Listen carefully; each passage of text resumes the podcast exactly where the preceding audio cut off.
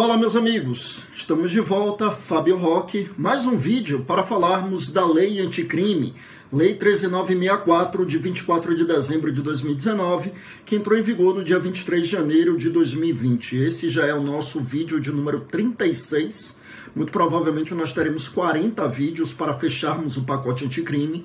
E esse, eu repito, é o vídeo de número, 20, é, número 36. Ou seja, nós já gravamos todas as mudanças promovidas no Código Penal, todas as mudanças promovidas no Código de Processo Penal. Estamos trabalhando com as mudanças promovidas na, na legislação extravagante. E hoje nós vamos trabalhar com as mudanças que a lei anticrime promoveu em uma lei importantíssima, que é a Lei 12.850 de agosto de 2013, a famosa lei de organizações criminosas. E aí, como a gente sempre faz, eu vou começar, antes de falar das mudanças da lei anticrime propriamente, nós vamos contextualizar o tema, tá? Então, contextualizando aqui o tema, é importante a gente lembrar o seguinte: essa lei 12.850, ela veio para regulamentar essa matéria. A primeira lei uh, que tratava sobre organização criminosa era a Lei 9.430, lá da década de 90, e que curiosamente não definia a organização criminosa. A gente tinha uma lei de organizações criminosas que não definia o que era organização criminosa.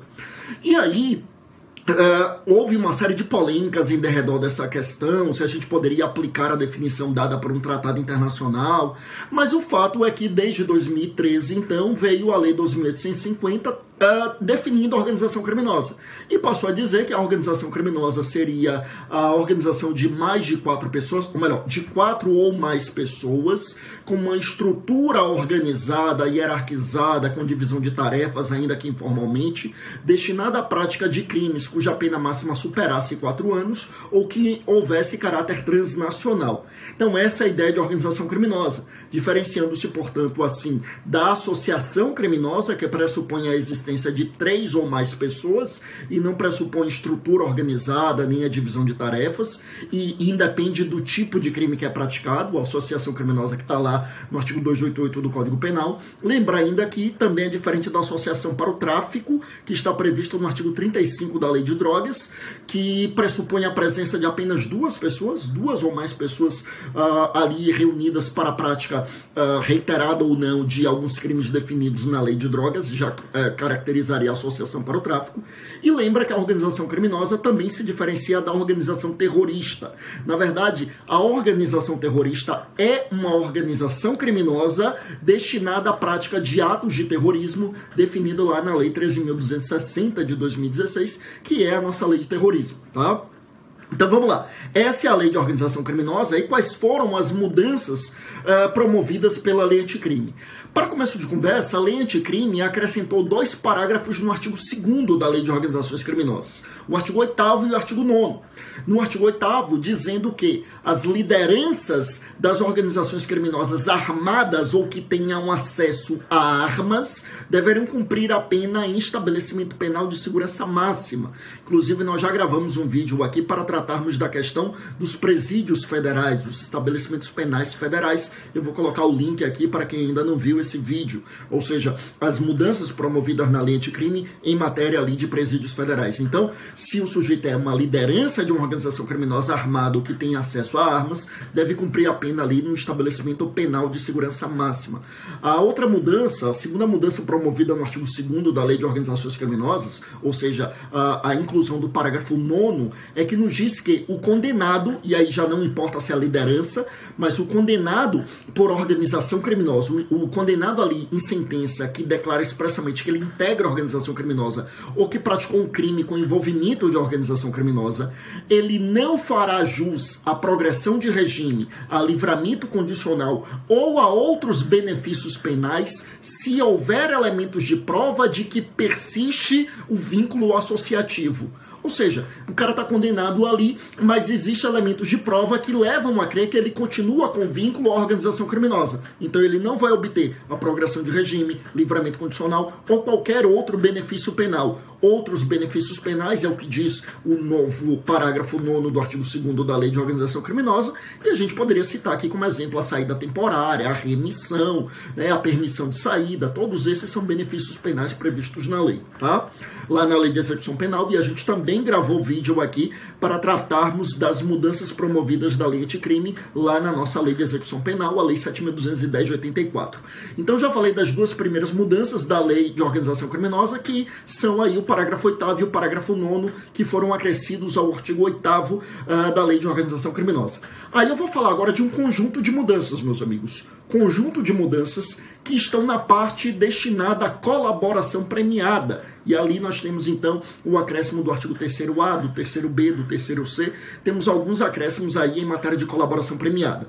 Primeiro vamos lembrar que é a colaboração premiada, tá? Ó, Uh, há quem entenda, a exemplo do professor César Roberto Bittencourt, que colaboração premiada é um sinônimo de delação premiada. Delação premiada, na verdade, era a expressão que era utilizada pela doutrina antes da Lei 12.850. A lei não mencionava essas expressões, mas já havia esse instituto que a doutrina chamava de delação premiada, que era aquela situação em que o sujeito delatava comparsas e com isso ele acabava obtendo algum benefício penal, algum prêmio. Daí a ideia de uma delação premiada.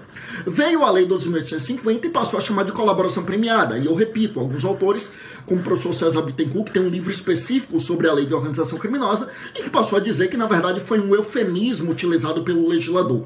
A doutrina majoritária, todavia, tem entendido que colaboração é um gênero que tem como espécie a delação.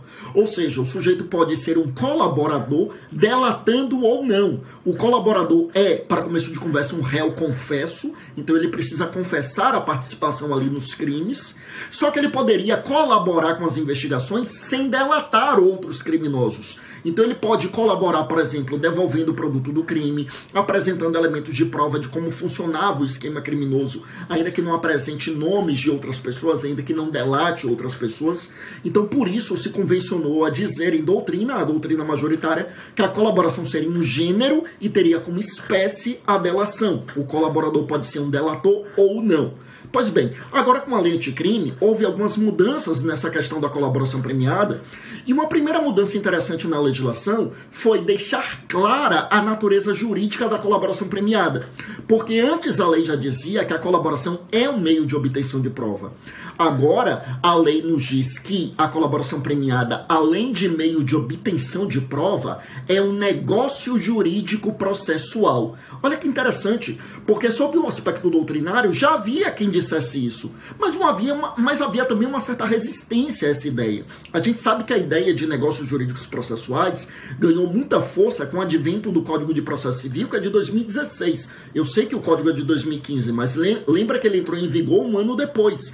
Então ele teve um ano de vacácio, ele entra em vigor em 2016. E aí ganhou muita força a ideia de negócio jurídico processual, que já era muito discutido lá no processo civil. No processo penal havia uma certa resistência à ideia de negócio jurídico processual. E agora a lei deixa claro que a colaboração premiada é sim um negócio jurídico processual, além de ser um meio de obtenção de prova. Olha, é muito importante a gente lembrar isso. A colaboração premiada é um meio de obtenção de prova e não a prova em si. Isso faz toda a diferença. Por quê? O Superior Tribunal de Justiça já teve a oportunidade de reconhecer a nulidade de algumas condenações, e isso ocorreu também é, em segunda instância, né? Alguns tribunais de justiça e tribunais regionais federais reconheceram, meus amigos, a anulação, a nulidade, portanto, de colaborações premiadas que foram realizadas uh, e que ensejaram a condenação de réus. Ora, o que, é que eu quero dizer com isso? O que eu quero dizer é que não dá para condenar alguém apenas com a colaboração. Porque colaboração não é prova. Colaboração é meio para obter a prova. Então, se eu sou um réu confesso e eu digo que você participou do crime, eu apenas digo, mas não apresento nenhum elemento de prova e a investigação não consegue nenhum elemento de prova, a minha fala, a fala do delator por si só, não é suficiente para te condenar. Porque pare para pensar comigo. Pode ser que eu, réu confesso, delate outros cinco comparsas que efetivamente cometeram crime comigo, mas eu aproveito o ensejo para acrescentar um que é um desafeto meu, ainda que eu não tenha nenhum meio de prova. Só a fala do delator não pode fundamentar a condenação. Por isso, é um meio de obtenção de prova e não a prova em si.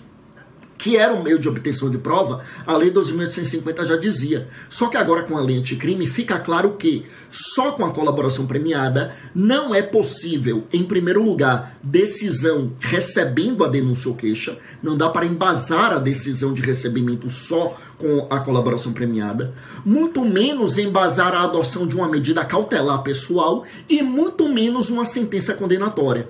Então, se antes a lei já dizia que é um meio de obtenção de prova e a jurisprudência já vinha dizendo que não dava para condenar só com a colaboração, agora está expresso na lei. A lei anticrime altera a lei de organização criminosa para deixar claro que só com a colaboração premiada não é possível recebimento de denúncia ou queixa, adoção de medidas cautelares e nem uh, a sentença condenatória. Então o colaborador, ele vai delata e ele apresenta provas ou ele apresenta onde essas provas podem ser obtidas ou pelo menos com a fala dele, os investigadores vão obter aquela prova. E aí sim vai ser possível a adoção dessas medidas de recebimento de denúncia ou queixa, de medidas cautelares, de sentença condenatória, mas só com a colaboração premiada não, porque colaboração não é prova, é meio de obtenção de prova. Bom, a lei anticrime ainda prossegue e promove mais algumas mudanças na lei 12.850, meus amigos, para, por exemplo, deixar claro aqui que é necessária a presença de defensor, isso já era pacífico, né? Mas é necessária a presença de defensor, então o sujeito, o, o colaborador, ele precisa estar acompanhado de advogado, se não tiver advogado, será nomeado ali para ele um defensor dativo, que preferencialmente será um defensor público. Aí, realizado aquele acordo, ele vai para a homologação do juiz. E é importante que agora está claro também na lei algo que a jurisprudência também já vinha dizendo, no sentido de que na, no acordo de colaboração não pode constar a renúncia à impugnação da decisão uh, de homologação da colaboração. Ou seja, em muitos acordos de colaboração vinha isso, que o colaborador renuncia a qualquer recurso uh, contra uh, o acordo ou que renuncia à possibilidade de recorrer ao habeas corpus, que como a gente sabe não é recurso, é uma, é uma medida autônoma, né? uma ação autônoma de impugnação. Então, agora a jurisprudência já vinha dizendo que ele não pode renunciar ao habeas corpus para sempre, porque é a garantia constitucional. Agora está expresso na lei de organização criminosa, com esse acréscimo da lei anticrime, que é nula qualquer, uh, qualquer renúncia à adoção de medidas impugnativas da homologação da colaboração. Tá? Bom, o que mais que é importante a gente lembrar? Aí, quando o acordo é celebrado, e lembra que a jurisprudência do Supremo Tribunal Federal já ratificou que é possível a celebração de acordo de colaboração premiada realizado pela autoridade policial e não apenas pelo Ministério Público, uh, ainda que haja uma resistência do Ministério Público, a autoridade policial pode fazer esse acordo, disse o Supremo, uh, e, e aí, seja o acordo feito ali entre a autoridade policial uh, uh, e, e, o colaborador, ou entre o Ministério Público e o colaborador, devidamente acompanhado do seu defensor, uh, vai para o juiz para que o juiz promova a homologação. Então, o que é que o juiz vai analisar? O juiz vai analisar a legalidade do acordo, a regularidade do acordo, vai analisar ali também a voluntariedade, analisando inclusive se o sujeito está submetido a alguma medida cautelar, isso agora está expresso na lei de organização criminosa, e vai analisar também a conveniência da medida, a adequação da medida, tanto a adequação ali daquilo a que se obriga o colaborador, quanto à adequação dos resultados que a colaboração pode trazer. Isso agora também está expresso na lei de organização criminosa. E a lei deixou claro que é nula eventual disposição que altere as regras do regime de cumprimento de pena. Isso vinha acontecendo em alguns acordos de colaboração premiada, tá? Então, sujeito uh, no acordo ali que se ele for condenado a um regime fechado, que ele fica com as regras ali da prisão domiciliar. Então, fica ali vedado ali as mudanças em relação ao regime de cumprimento de pena. Se bem que eu citei o exemplo do, da prisão domiciliar, nem é um exemplo tão bom, porque prisão domiciliar não é um novo regime. Mas, por exemplo, ele é condenado ao regime fechado e fica ali com as regras do regime aberto. É nula disposição nesse sentido. Bom, outro ponto importante. Uh, outro ponto importante é que uh, quando o sujeito celebra acordo de colaboração premiada, existem alguns benefícios possíveis, alguns prêmios, né? Uh, pode ser a diminuição de pena, pode ser o perdão judicial, que é aquela situação na qual o juiz deixa de aplicar a pena, pode ser para aquele que já está condenado, já cumprindo pena, pode ser uma progressão de regime sem preenchimento dos requisitos previstos na lei de execução penal. E o maior dos benefícios, meus amigos, é aquele benefício em que o MP deixa de oferecer a denúncia. Então ele celebra o acordo e o MP deixa de oferecer a denúncia. Que foi o acordo celebrado na época com Joesley Batista e os, e os executivos do grupo JIF, que é o controlador do, do grupo JBS, e que gerou tanta repercussão negativa na imprensa. Pois bem, ali foi feito um acordo para que os colaboradores não fossem processados criminalmente. Isso é possível? Está na lei. E a lei, então, até então, antes da lei anticrime, a lei previa dois requisitos para esse acordo de colaboração que é o mais benéfico de todos. Ou seja, o MP deixaria de oferecer a denúncia, excepcionando, portanto, o princípio da obrigatoriedade da ação penal pública, se estivessem presentes dois requisitos. Primeiro requisito, que o colaborador não fosse o líder da organização criminosa, e até se questionou, mas o Joesley Batista não seria um dos líderes da organização criminosa? E à época o Procurador-Geral da República entendeu que não, que as lideranças não eram os empresários, eram os políticos, e por isso o primeiro requisito, na visão do então Procurador-Geral da República, estaria presente. E o segundo requisito, meus amigos, para obter esse maior dos benefícios, é que o colaborador seja o primeiro a colaborar. Então os executivos do grupo JIF teriam sido os primeiros a colaborar, porque era uma nova investigação e não investigação que já estava em andamento. Então eles teriam sido o, os primeiros a colaborar na visão da, do Procurador-Geral da República na época. Só que agora, com a lei anticrime, existe um terceiro requisito para a obtenção desse maior dos benefícios, que é o benefício de não ser processado criminalmente, além de o sujeito não ser líder da organização criminosa e além de ele não ser, uh, uh, de ele ser o primeiro a colaborar, é necessário que o fato ali não seja de conhecimento dos investigadores. Ou seja, se já houver investigação em andamento, ele não pode obter este benefício. Ele poderia obter algum dos outros benefícios, diminuição da pena, perdão judicial, mas não esse que é o maior dos benefícios, que é o benefício de não ser processado criminalmente. E só para a gente fechar, para esse vídeo não ficar muito longo, é, a lei anticrime, ainda sobre acordo de colaboração premiada, também previu hipótese de rescisão desse acordo. E aí eu vou citar mais uma vez o, o caso lá do Joesley Batista, porque o Joesley Batista, depois que ele celebrou o acordo, aí surgiu um áudio é, em que ele falava de algumas questões e o Procurador-Geral da República alegou que ali surgiram novos fatos que ele não havia a, apresentado durante a colaboração premiada e entendeu, portanto, que ele não tinha falado tudo o que sabia e não teria cumprido uh, o requisito do acordo. Pois bem, isso agora está expresso na lei de organização criminosa. Agora está expresso que existem ali duas hipóteses de rescisão do acordo de colaboração premiada. Uma, quando o sujeito omite dolosamente fatos, e segundo, quando uh, ele ali ele não omitiu os fatos, mas ele continua a praticar os crimes, ou seja, surgem indícios de que ele continua com atividade criminosa, seria uma hipótese de rescisão também do acordo de colaboração premiada, tá bom? Olha só, Uh, no nosso último vídeo, eu tinha dito que estávamos quase encerrando essa série de vídeos sobre a lei anticrime, e é verdade.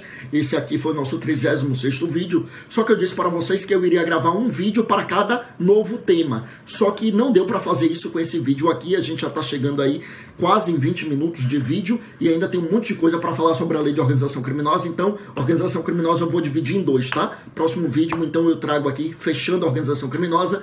Mas esse foi o 36º vídeo e, como eu disse, a gente vai vai ter, eu acredito que 40 vídeos para fecharmos essa série. Estamos quase acabando, tá bom? Mais uma vez foi um prazer. Fiquem com Deus. Até a próxima e bons estudos.